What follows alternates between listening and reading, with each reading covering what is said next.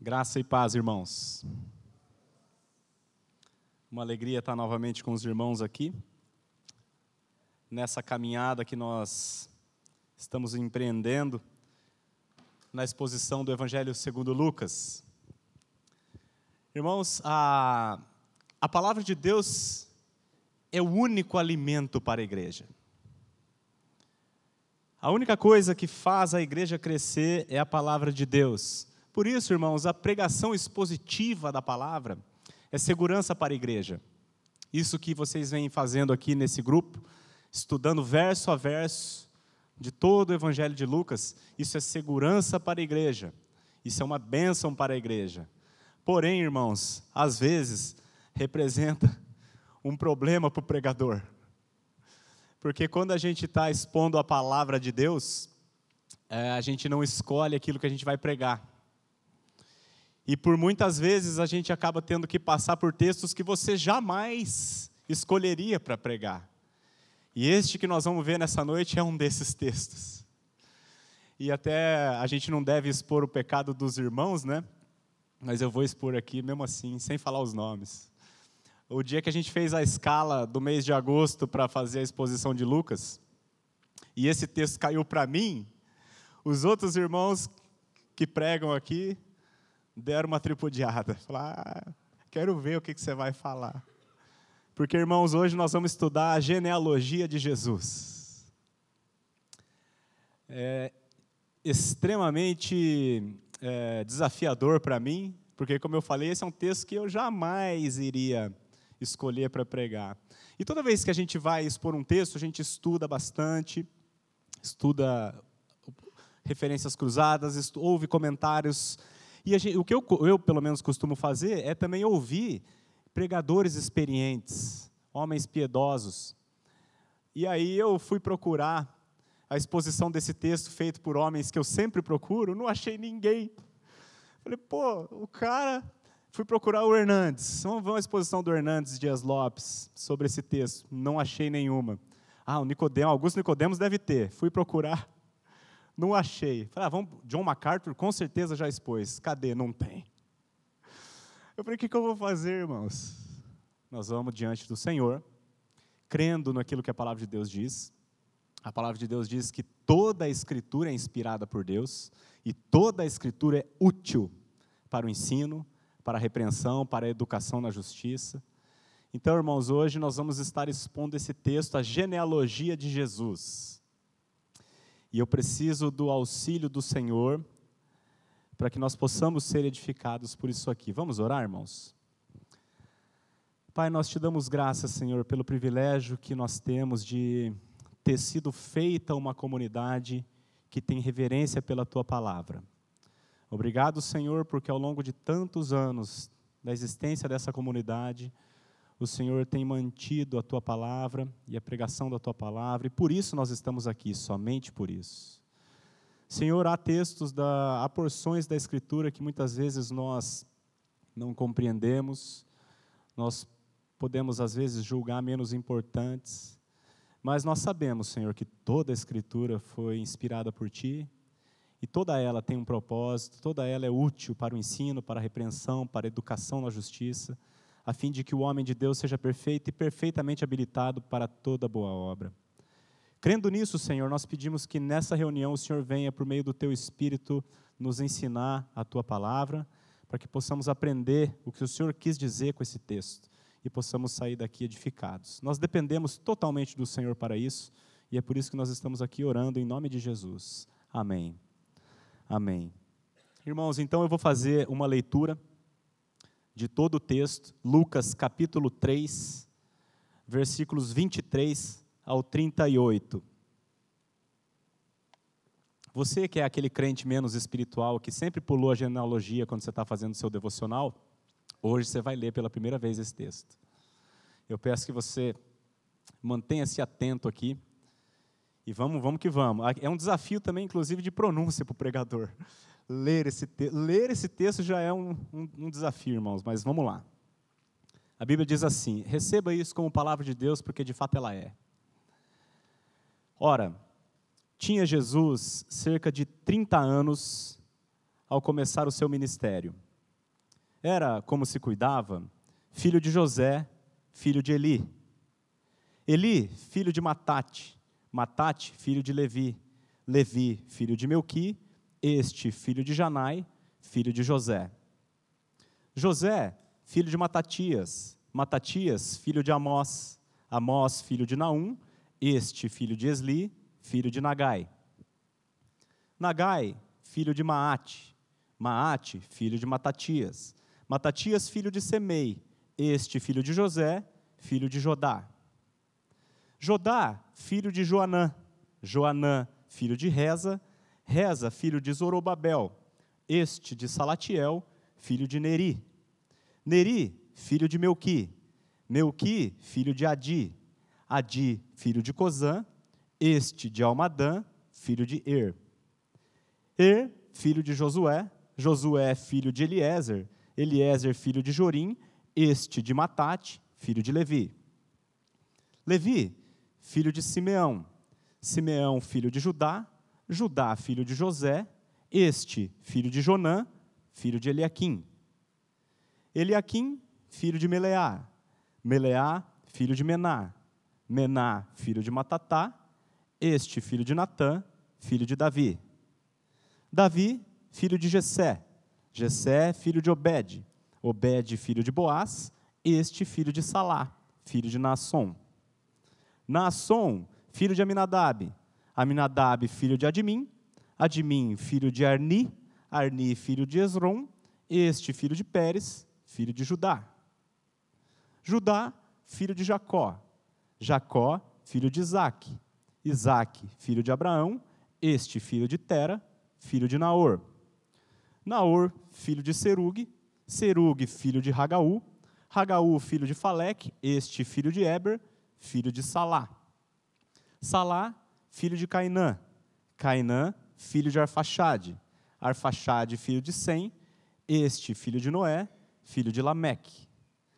Lameque, filho de Matusalém, Metusalém, filho de Enoque, Enoque, filho de Jared, este, filho de Maalalel, filho de Cainã. Cainã, filho de Enos, Enos, filho de Sete, e este, filho de Adão, filho de Deus. Quem estiver dormindo aqui perdeu a salvação. Irmãos, para aquele que estiver procurando o nome para dar para o filho que está para nascer, está aí uma bela sugestão. Né? Tem muitos nomes bonitos ali. Arfaxade, por exemplo, ó.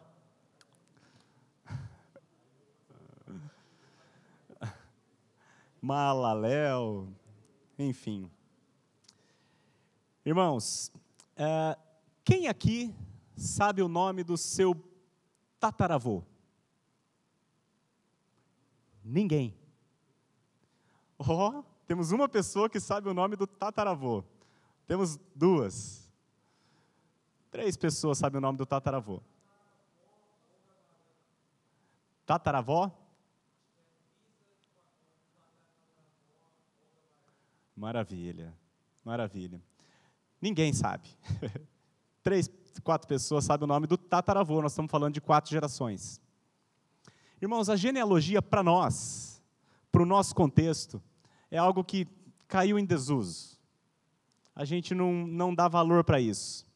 Porém, se você lê a Bíblia, há muitas e muitas e muitas genealogias na Bíblia, muitas. Em Gênesis, só em Gênesis, tem dez listas genealógicas, dez. Primeira Crônicas, primeiro livro das Crônicas, tem diversas genealogias. Porque na época, irmãos, a genealogia tinha uma relevância muito grande para o povo de Israel. Eles era, lembra, vocês lembram que as terras foram divididas entre 12 tribos e as terras ficavam sempre nas famílias, lembram disso? Então, manter o registro genealógico era fundamental para que a terra permanecesse na posse de cada família que deveria estar.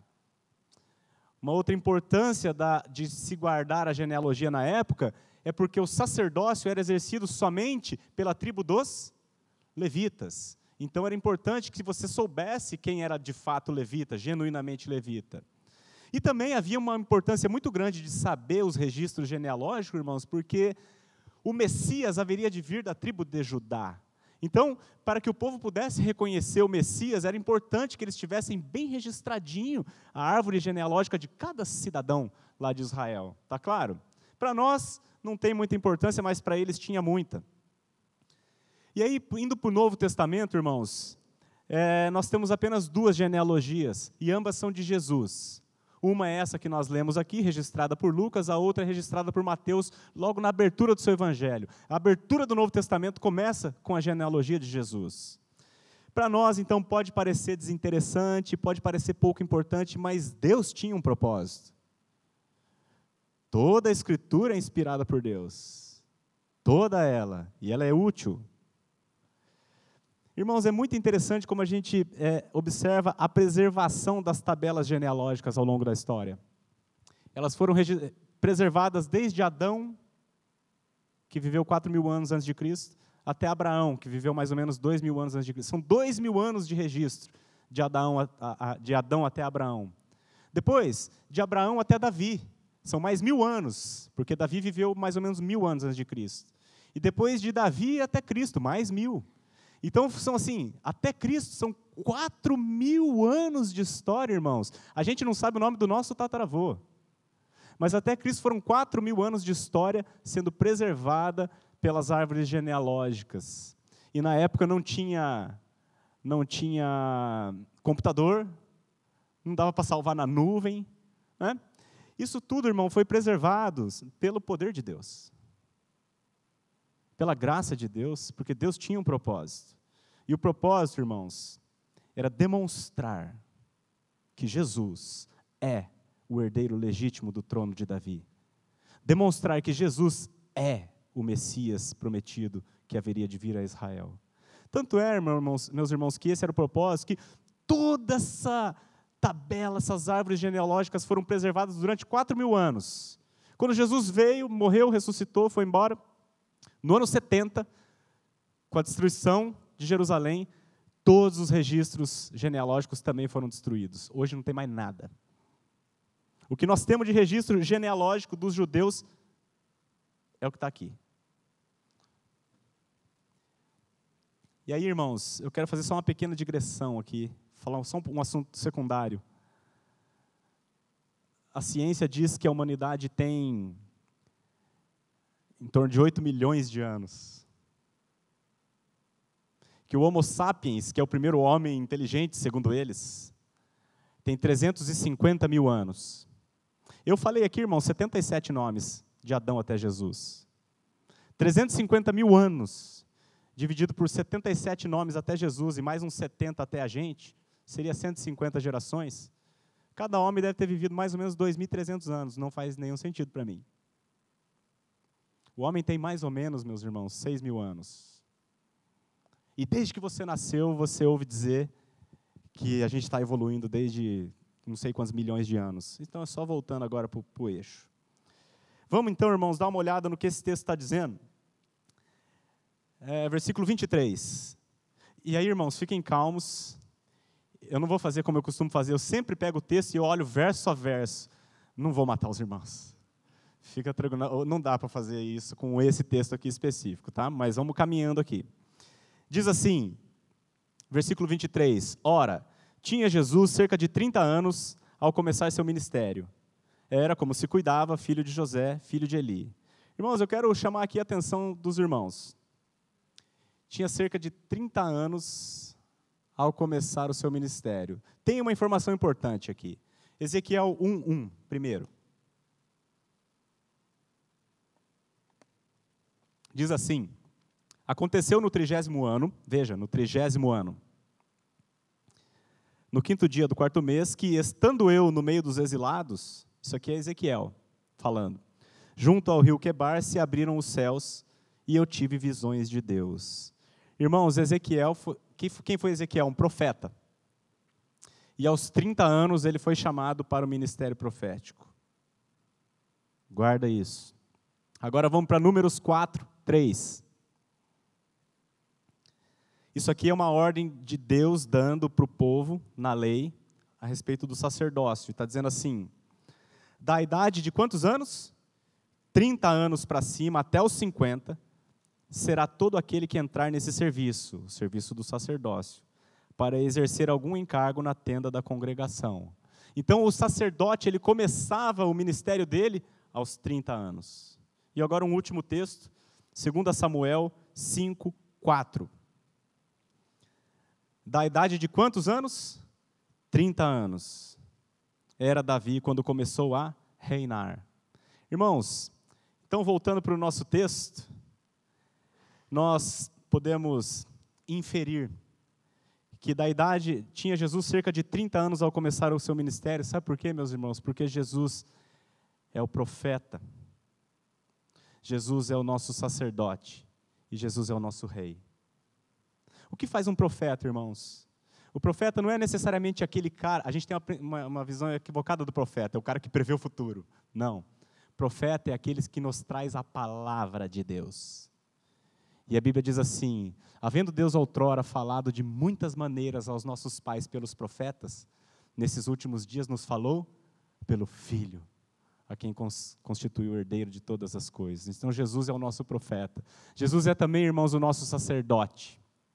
Qual é o papel de um sacerdote? Fazer a intermediação entre o povo pecador e um Deus que é santo. Como que ele faz isso? Oferecendo um sacrifício a Deus para que propicie a ira de Deus contra um povo pecador. E ele é o nosso sacerdote, oferecendo não um sacrifício qualquer, mas o seu próprio corpo.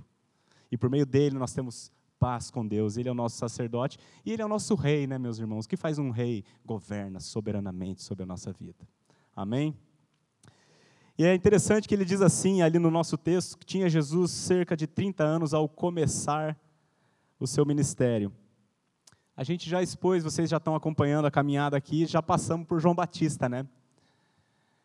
Você lembra que quando João Batista começou o ministério dele, estava escrito lá assim no texto bíblico: No 15 ano do reinado de Tibério César, que era o rei da época, o imperador, lembra? No 15 ano do reinado de Tibério César, veio a palavra de Deus a João. Vários outros profetas, profeta Ageu, assim, no sexto ano do reinado do rei Dario, Ageu começou a isso. No sétimo ano do rei tal, mas aqui no nosso texto está escrito assim: tinha Jesus cerca de 30 anos ao começar o seu ministério. Sabe por quê, irmãos? Ele é a própria referência. Ele é o Rei dos Reis. No ano 30, ele começou o seu ministério. Que dia é hoje, irmãos? 6 de agosto de. Do que mais? 6 de agosto de 2022. Está faltando uma informação aí. 6 de agosto de 2022, depois de Cristo. O Senhor Jesus Cristo, irmãos, ele dividiu a história da humanidade. Ele é a referência de todas as coisas. Hoje, qualquer documento que você vai assinar, desde um cheque até uma escritura de compra e venda de uma fazenda, se você não botar a data, esse documento não tem valor. E cada vez, irmão, que a gente, querendo ou não, consciente ou não, coloca a data, nós estamos chancelando a verdade de que Jesus Cristo dividiu a história da humanidade, antes e depois dele.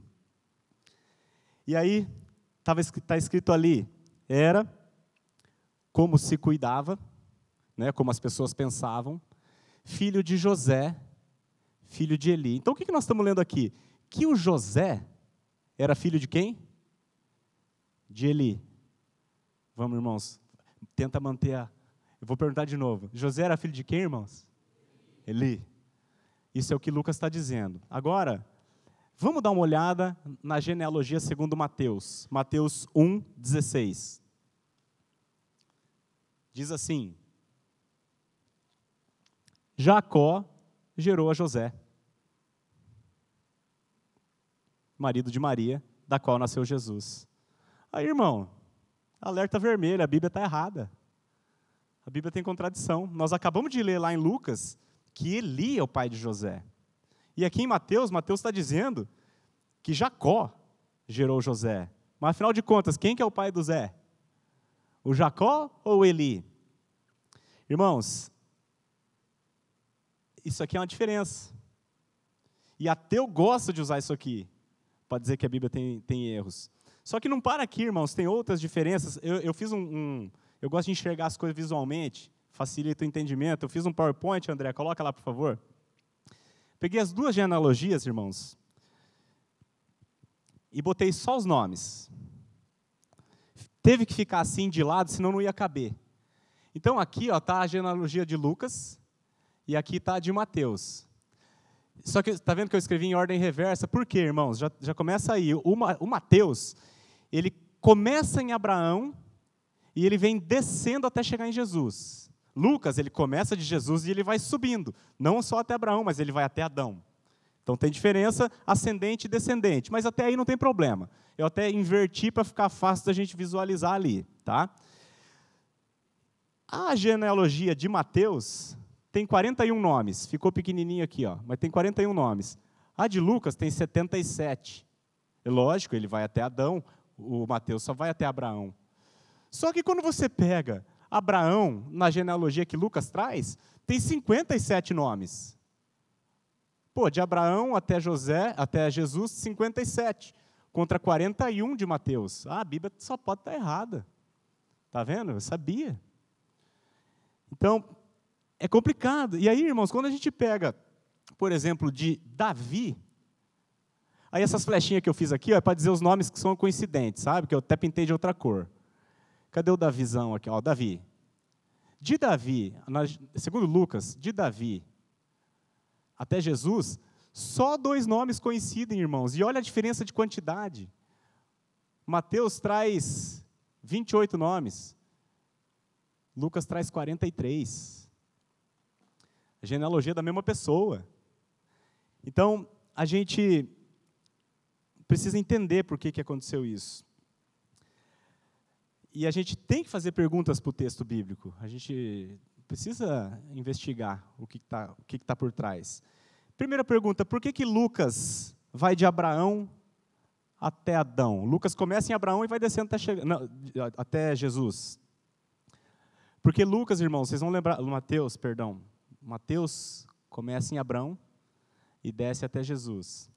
Porque Mateus, ele, ele é judeu, ele escreve para judeus, e o propósito de Mateus é mostrar para o povo que Jesus é o Messias. Então ele tinha um propósito. Já Lucas, ele é muito provavelmente um gentil. O seu objetivo é ensinar as pessoas que estavam lendo o evangelho dele que Jesus não é simplesmente um descendente de judeu, ele é um descendente de Adão, e Jesus é o homem perfeito. Ele é o último Adão. Aí outra pergunta que a gente pode fazer: por que, que, quando você pega Mateus e Lucas, de Abraão até Jesus, tem diferença de quantidade de, de nomes? Porque, irmãos, Mateus omitiu alguns nomes. E isso, na cultura hebraica, era absolutamente normal, comum de se fazer. Você deixa só os nomes mais proeminentes. Porque a palavra filho, que está escrito na Bíblia, nossa, na tradução no original não tem filho. É José de Eli, de fulano, de ciclano, entendeu? Então, às vezes, o cara é neto ou bisneto, mas ele está lá como D. E por que que Mateus ele, ele omitiu algumas? Os irmãos que são mais espirituais e mais crentes, que já leram a genealogia segundo Mateus, no final ele diz assim: são 14 gerações de Adão até Abraão, 14 de Abraão até a, é, é, Davi e até o exílio. Então ele separa em três grupos de 14. Isso era uma técnica hebraica de facilitar a memorização, porque eles não tinham smartphone. Eles, e eles não tinham nem a Bíblia na mão, então eles memorizavam muito a Bíblia. Então era uma técnica. Por isso que tem uma diferença grande de nomes, quantidade de nomes, entre um e outro. Outra pergunta. Por que, que os nomes entre Davi e Jesus não coincidem? Por que o nome do José, o pai do José, é um em Lucas e é outro em Mateus? Aqui está, irmãos, o jump of the cat o pulo do gato. Por que, que Lucas diz que o pai do José chama Eli e o pai do Mateus chama Jacó? O pai. É tanto nome, irmão, vai perdoando aí. Por que, que Lucas diz que o pai de José se chama Eli, mas Mateus diz que o pai de José se chama Jacó? Porque a genealogia que Lucas traz é a genealogia de Maria. Esse é um entendimento, tá? Ele, Eli, na verdade, era o pai de Maria. Como se sabe disso? O Talmud hebraico um, um, grandes volumes que, quando, quando Jerusalém foi destruída, perdeu tudo, os judeus começaram a escrever muitas coisas para eles não perderem a história deles. E eles escreveram essas coisas no Talmud. E lá, em, não sei em qual volume do Talmud, está escrito que Maria, Jesus era filho de Maria de Belém, filho de Eli. Entende? Então, é, provavelmente o Eli, o pai da Maria, não tinha filhos homens, só tinha filhas mulheres. E aí, quando o José se casou com a Maria, ele passou a ser, entre aspas, filhos, filho de Eli. Era, era muito habitual isso na cultura deles. Então, o que, que nós temos? A solução do problema, a solução mais, é, entre os teólogos, aí, mais aceita é essa, que Lucas traz a genealogia por Maria e o, Mateus traz a genealogia por José.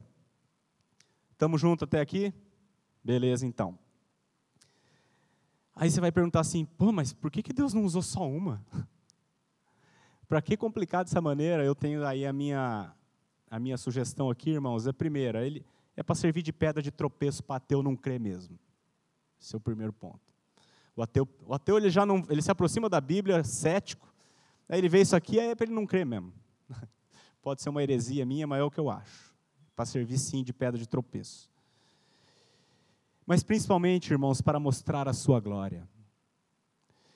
Há um, um nome que está aqui na genealogia dada por Mateus, esse cara aqui, ó. Não, pode deixar lá, André, por favor.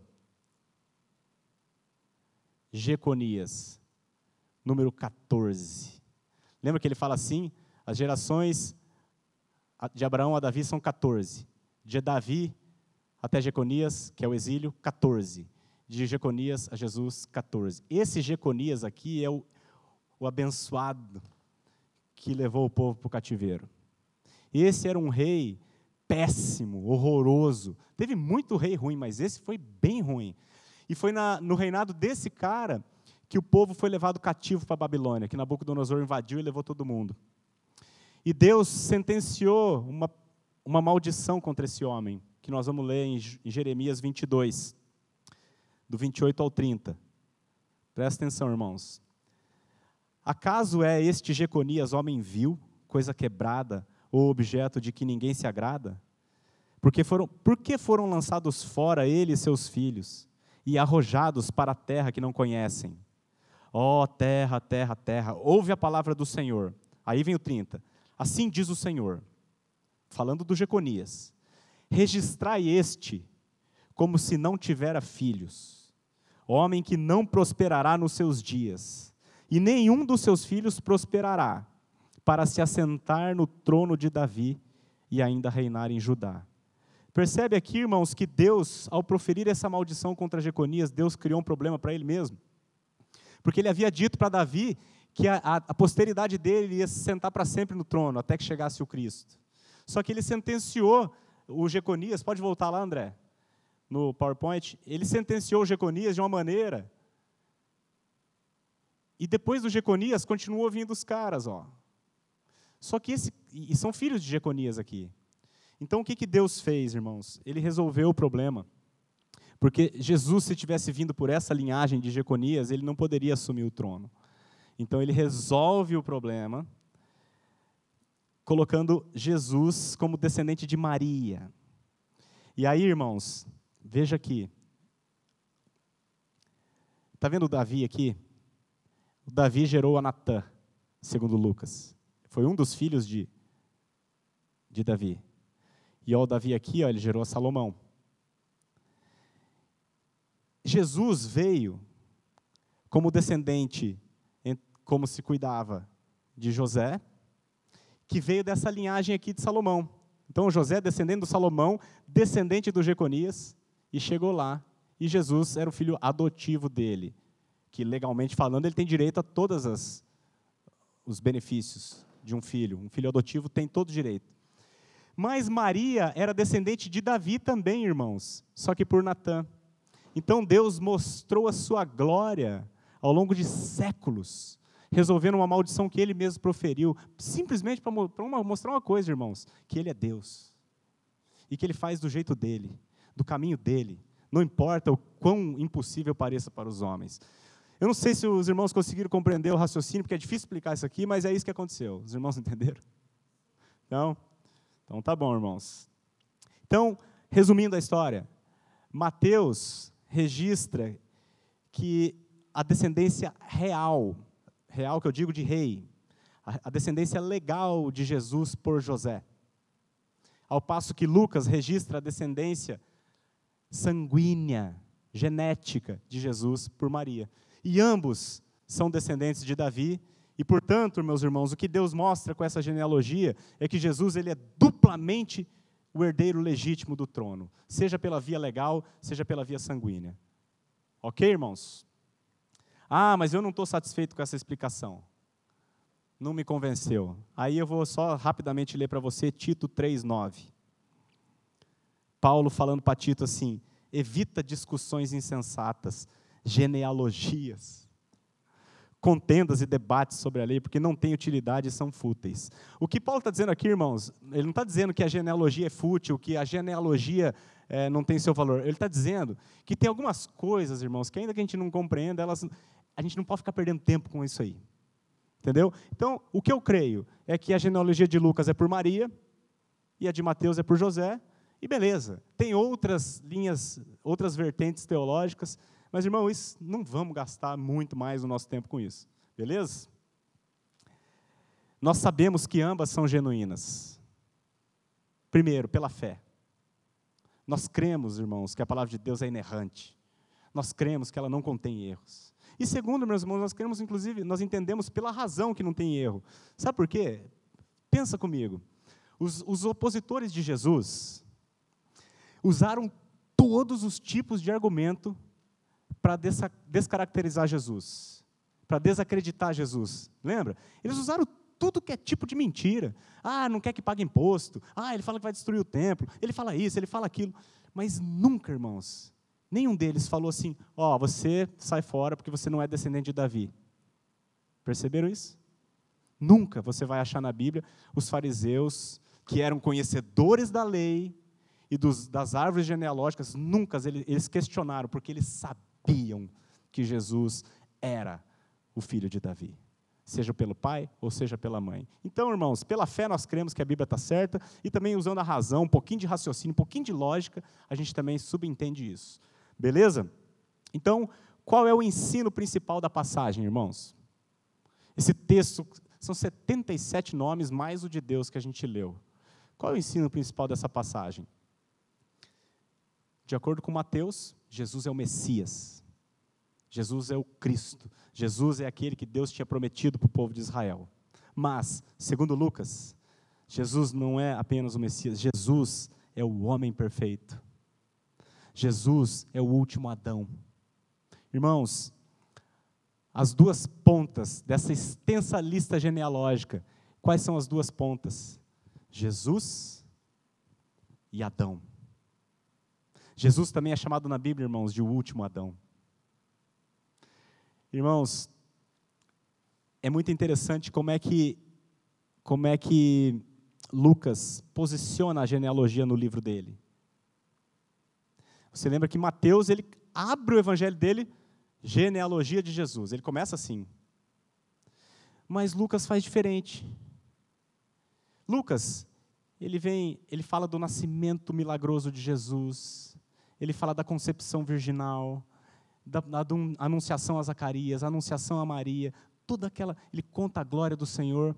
Aí no domingo passado vocês estiveram vendo, no sábado passado vocês viram o, o batismo de Jesus, estão lembrados?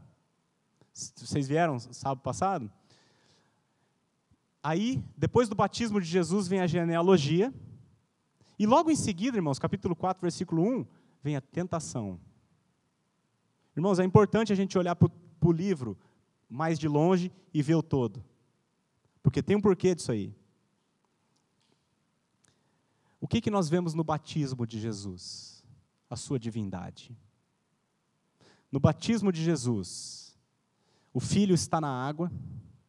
Quando ele sai da água, orando, o céu é aberto e todos ouvem audivelmente Pai falando, Este é o meu filho amado, em quem eu tenho todo o meu prazer, todo o meu contentamento. E todos veem visualmente falando o Espírito Santo descendo em forma corpórea de pomba. Então, evidentemente, irmãos, o batismo de Jesus mostra a sua divindade. Ele era Deus, ele não era um qualquer. Mas, em seguida ao batismo, imediatamente depois vem a genealogia, irmãos. E o que, que a genealogia de Jesus nos mostra? Que ele era um ser humano como eu e como você. Ele era, irmãos, 100% Deus e ele era 100% homem. E o que, que vem logo depois que vocês vão ouvir com o Maurício no sábado que vem? A tentação. E aí, irmãos, qual é o foco de Lucas com a genealogia? Relacionar Jesus com Adão. Apresentar Jesus como o novo Adão ou como o último Adão. Adão, irmãos, o primeiro na pontinha da genealogia que nós lemos no último versículo, este de Adão, este de Deus. Lembra? Adão foi criado por Deus. Ele era filho de Deus pela criação. E ele foi colocado, irmãos, num paraíso. E Adão foi provado por Deus. E Adão, irmãos, nós estávamos em Adão, quando Adão não passou na prova. Adão caiu, irmãos. E ele foi colocado como cabeça federal da humanidade. Em que sentido? Eu e você estávamos nele. Você só chegou até aqui hoje porque a, tua semente estava lá nele. E por meio da reprodução humana você está aqui hoje. E Adão, como representante da humanidade, irmãos, pecou, caiu e arruinou toda a humanidade. Semelhantemente, irmãos, Jesus também é criado por Deus. E ele foi colocado à prova, irmãos, não num paraíso maravilhoso, onde não lhe faltava nada, mas num deserto terrível, onde ele passou 40 dias e 40 noites sem comer. E ele, quando tentado, com toda a sorte de tentações, venceu. E ele, irmãos, não apenas essa tentação, mas durante todo o seu ministério, viveu como um homem que deveria viver. O homem foi criado para viver para a glória de Deus. Adão falhou nessa missão. Jesus, porém, o último Adão, o da outra ponta da, da árvore, esse viveu 100% do tempo para a glória de Deus. E ele, irmãos, como nosso sacerdote, fez a intermediação entre nós e o Pai oferecendo-se não um cordeiro, mas a si mesmo como sacrifício vivo em nosso favor. Ele falou ao Pai: Coloca sobre mim, Pai, o pecado de todos eles. Castiga em mim, Senhor, que não tenho pecado. Derrama em mim a tua ira contra o pecado deles, coloca em mim. E é isso, irmãos, que eu acho que Lucas pretende fazer com essa genealogia colocada entre o batismo e a tentação. Mostrar que Jesus é o último Adão. Aquele que veio para nos resgatar daquilo que o nosso primeiro pai fez. Tá claro, irmãos? Tá? Eu quero então agora dar uma olhada em 1 Coríntios 15, 45 a 49.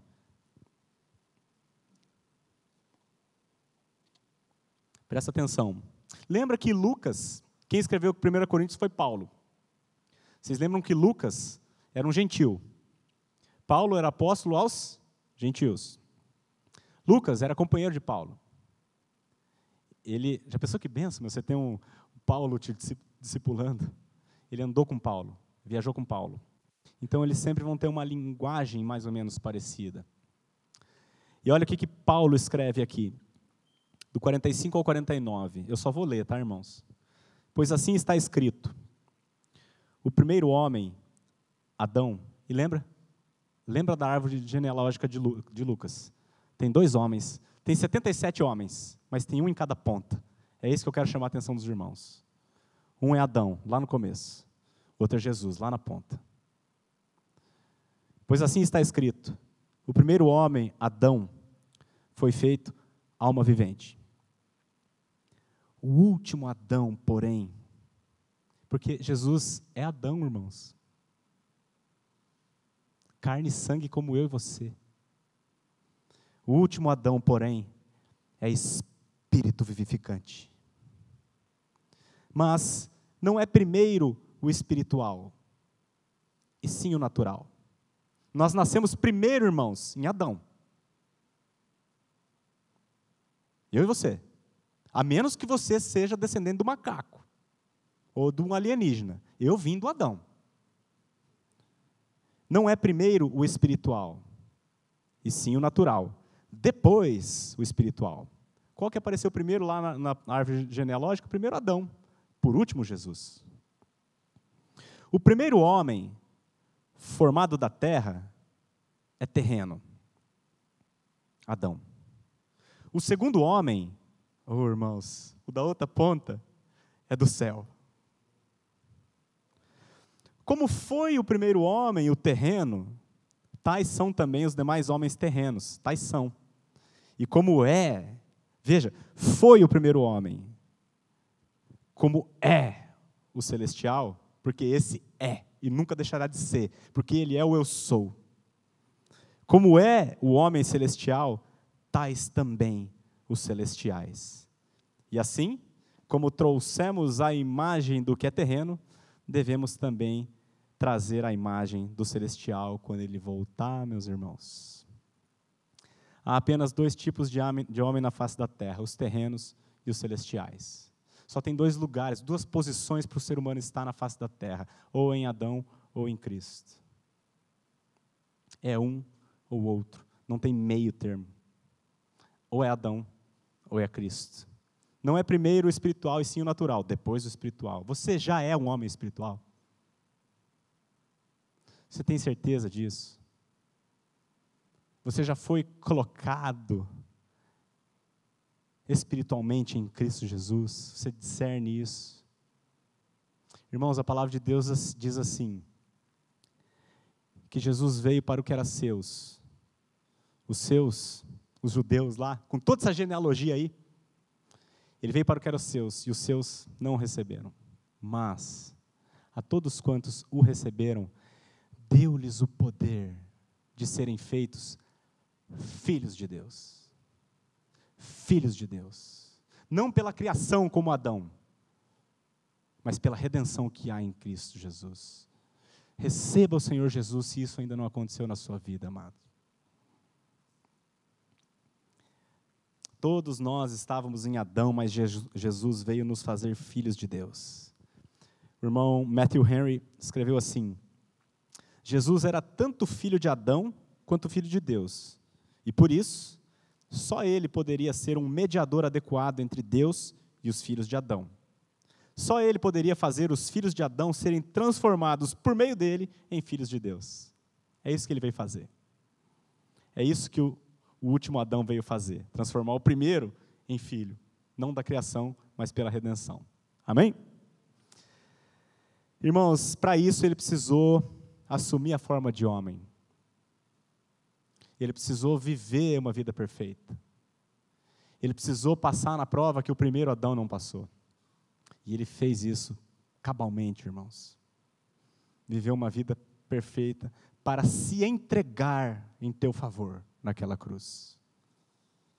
Em sacrifício. Esse é o Evangelho. Deus vindo buscar aquele que se havia extraviado. Deus veio refazer o homem que se havia perdido. Veio refazer generar, veio criar de novo o novo homem. E todo aquele que crê é um novo homem, é uma nova criatura. As coisas velhas passaram, eis que tudo se fez novo. Então esse é o primeiro, o principal ensino da passagem, irmãos. Lucas quer nos mostrar com essa genealogia que parece tão complicada que Jesus é o último Adão. Não é o segundo, ele é o último. Depois dele não vai vir outro. É ele. Abraça ele, irmão. Creia nele, receba ele. Mas também, irmãos, tem alguns ensinos secundários na passagem que eu vou passar rapidamente aqui. Tem alguns ensinos que eu vejo assim de que também tem algum valor. Quem estava aqui domingo na pregação? Levanta alto aí para eu ver. Que bom, boa parte. Irmãos, eu disse no domingo que a paternidade é uma bênção. Os irmãos estão lembrados que a maternidade é uma bênção, ao contrário do que querem nos ensinar. E de fato é, irmãos. A primeira vez que Deus pronuncia o Evangelho, ele fala com Eva lá no jardim. Ele fala com a, com a serpente, e ele pronuncia o Evangelho para a serpente. Vocês lembram Gênesis 3,15? Porém, inimizade entre ti e a mulher, entre a tua descendência e o seu descendente. Irmãos, essa genealogia que nós lemos até chegar em Jesus é o cumprimento desse evangelho prometido aqui. O seu descendente. Aí eu penso assim: se Eva falasse, não quero ter filho, vai atrapalhar minha carreira. Ou o anjo, quando chegou para Maria, bendita és tu, bem-aventurada, muito bem-aventurada, você vai conceber. Não, mas sou muito jovem. Irmãos, eu dou graças a Deus por cada nome dos 77 que eu li ali. Porque Jesus, para chegar, dependia de cada um deles ser pai e mãe.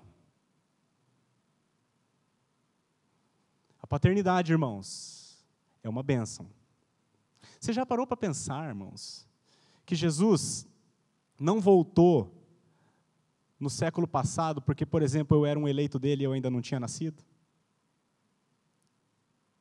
Você já para pensar, irmãos, que a igreja ela é feita assim por conversões, mas também há crentes eleitos antes da fundação do mundo que ainda não nasceram? A igreja dele está lá porque ele ama, ele me amava antes de eu existir. E assim com você.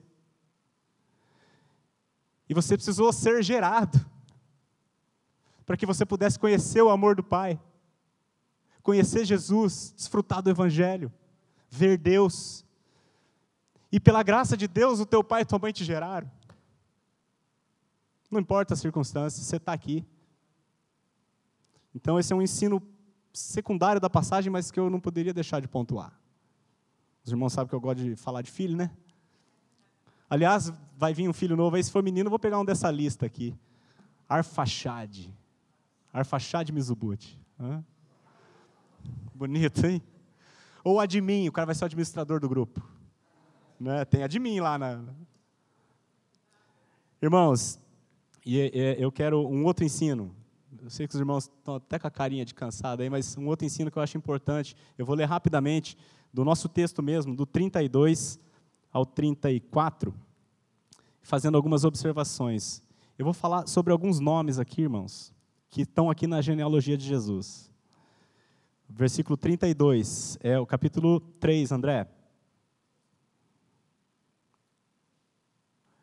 Lucas 3, 32 até o 34. Diz assim: Davi. Irmãos, já vou parar aqui. Davi, como vocês bem se lembram, foi um adúltero, um mentiroso e um homicida que traiu um de seus melhores soldados, roubando a mulher dele e mandando o cara para morrer.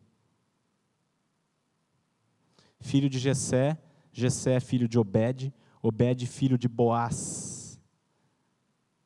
Sabe quem foi a mãe de Boaz? Raabe, a prostituta. Este, filho de Salá, filho de Naasson. Naasson, filho de Aminadab, Aminadab, filho de Admin, aqui o administrador do grupo, filho de Arni, Arni, filho de Esron, este filho de Pérez. Esron era filho de Pérez. Até aí tudo bem. Quem era a mãe? Tamar. Quem era Tamar? A nora de Judá. Um incesto, irmãos. Então, o Pérez, ele não é apenas filho de Judá, ele é neto também. Balai de gato, né? Judá, filho de Jacó. Quem era Jacó, irmãos? O suplantador. Que no nascimento ele já agarrou no pé e puxou o pé do irmão. Mentiroso, ganancioso, egocêntrico, mentiroso. Por que, que ele era mentiroso? Porque ele era filho do Isaac, outro mentiroso. Quantas vezes Isaac mentiu? Para Abimeleque, por que, que o Isaac mentiu? Porque ele é filho do Abrão, outro mentiroso. Mentiu para o faraó, mentiu para Abimeleque. Vocês lembram, irmãos? E esse era filho de Tera. Quem era Tera? Um idólatra que adorava centenas de deuses em Ur dos caldeus. Irmão, sabe o que eu vejo olhando essa genealogia de Jesus? Tanto pecado, tanta corrupção, sabe o que eu vejo? Onde abundou o pecado, superabundou a graça. É no meio deste povo que Deus mandou seu filho para morrer, irmãos. Deus prova o seu amor para conosco enviando o seu filho para morrer por nós quando nós éramos ainda pecadores. Esse é o Evangelho, irmãos. Deus buscando e salvando aquele Adão que se havia extraviado. E eu quero, por fim, um terceiro ensino paralelo ou secundário desse, desse texto, irmãos. O irmão Márcio Frois fez um estudo o ano passado na igreja, quando a gente estava lá no Unifil ainda. O nome do estudo é libertos das correntes do passado. Irmãos, foi muito precioso esse estudo, está no YouTube, depois vocês podem procurar e ouvir, muito abençoador para mim. E ele trouxe três coisas. Hoje, existem três grandes teorias que tentam explicar você. Uma delas é a teoria geneticista, que diz que você é o que você é por causa dos seus genes, por causa da sua genética. Ah, meu pai era bêbado, eu vou ser bêbado. Essa é a teoria geneticista. Existe, irmãos, a teoria socialista de Karl Marx, que diz que nós somos o produto do meio. Não, o cara nasceu numa situação complicada, o pai e a mãe se matam em casa, bebe, fuma, cheira droga, então o cara vai ser uma tranqueira. Essa é segunda, uma, uma, segunda teoria que tenta explicar o que, que nós somos. E há uma terceira teoria, que é a teoria da psicologia, que diz que você é também aquilo que você, ao longo da vida, foi sendo estimulado para ser. Todas essas três coisas, irmãos, elas, eu não, eu não nego, elas influenciam o nosso ser. Mas o que eu, isso sim eu não nego e afirmo com toda a categoria, irmãos, é que se alguém está em Cristo, nova criatura é. As coisas velhas já passaram. E eis que tudo se fez novo, irmãos. Jesus, do ponto de vista genético, olha a família dele. O Noé está na lista aqui. Lembra que o Noé tomou um porre tão grande que o filho dele o estuprou e ele nem percebeu. Tem a genética de alcoolismo ali também. Socialmente falando, irmãos, Jesus era pobre. Nasceu pobre, viveu pobre, morreu pobre, não tinha onde recostar a cabeça. Cheio de problema social. E do ponto de vista psicológico, irmãos, nem se fale. Oprimido, humilhado, perseguido, mal compreendido. Mas ele, irmãos, é o Filho de Deus. E ele não sucumbiu, porque ele é o homem perfeito. E ele veio fazer uma obra, irmãos, para habitar em mim e em você, a fim de quebrar todas as correntes do passado. Você não é a sua história, Jesus é a sua história. Amém, irmãos? Se alguém está em Cristo, é uma nova criatura, as coisas velhas já passaram, eis que tudo se fez novo. Se, pois, o Filho vos libertar, verdadeiramente sereis livres. Você não está preso à sua história, você não está preso à sua família, você não está preso à sua genética, irmãos. Se você tem o filho, o filho liberta. E aí eu queria concluir adorando o Senhor com um texto que eu amo demais. Isaías 53, de 8 a 10. Eu vou ler do 7, do 7, André. Nós estamos falando aqui, irmãos, eu só vou encerrar com esse texto, tá? Nós estamos falando de genealogia, de posteridade, né? Mas a gente registrou de Adão até Jesus. E aí Jesus, o homem perfeito, dali para frente não tem mais? E aí é que eu quero ler esse texto, falando de Jesus. Ele foi oprimido e humilhado, vocês lembram, né? Mas ele não abriu a boca. Como um cordeiro, ele foi levado ao matadouro, porque ele era o sacerdote e ele era a própria oferta. Ele se levou ao matadouro. E como uma ovelha muda perante os seus tosqueadores, ele não abriu a boca. Ele fez isso não porque você merece, mas porque ele te amou. E aí, irmãos, olha o que diz o 8. Por juízo opressor foi arrebatado. E da sua linhagem, quem dela cogitou? Ninguém levou em conta a linhagem dele, seja anterior, seja posterior.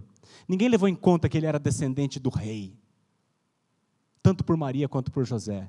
Ninguém levou em conta, ninguém cogitou. E também ninguém cogitou se ele teria posteridade.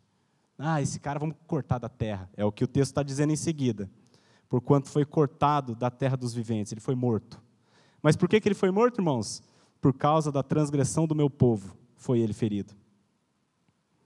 Designaram-lhe a sepultura com os perversos, mas com o rico esteve na sua morte. Lembra?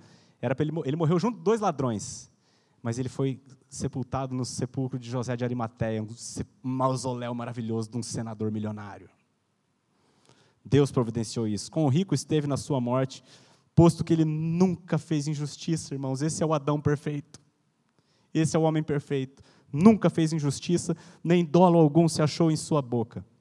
Todavia, ao Senhor agradou moê-lo, fazendo-o enfermar. Foi Deus que fez aquilo, irmãos, na cruz. Foram os homens, sim, mas foi Deus, porque o meu pecado e o teu estava sobre ele. Deus odeia o pecado, então ele mói. E aí aqui que vem o que eu quero.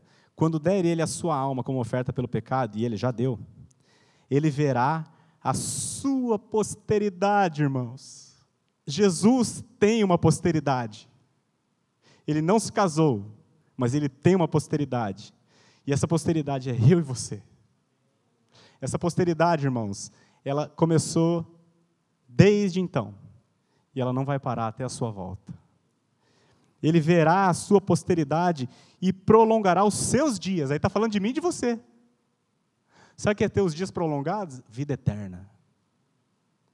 Prolongará os seus dias, e a vontade do Senhor prosperará nas suas mãos. E assim, irmãos, eu encerro a exposição da genealogia de Jesus.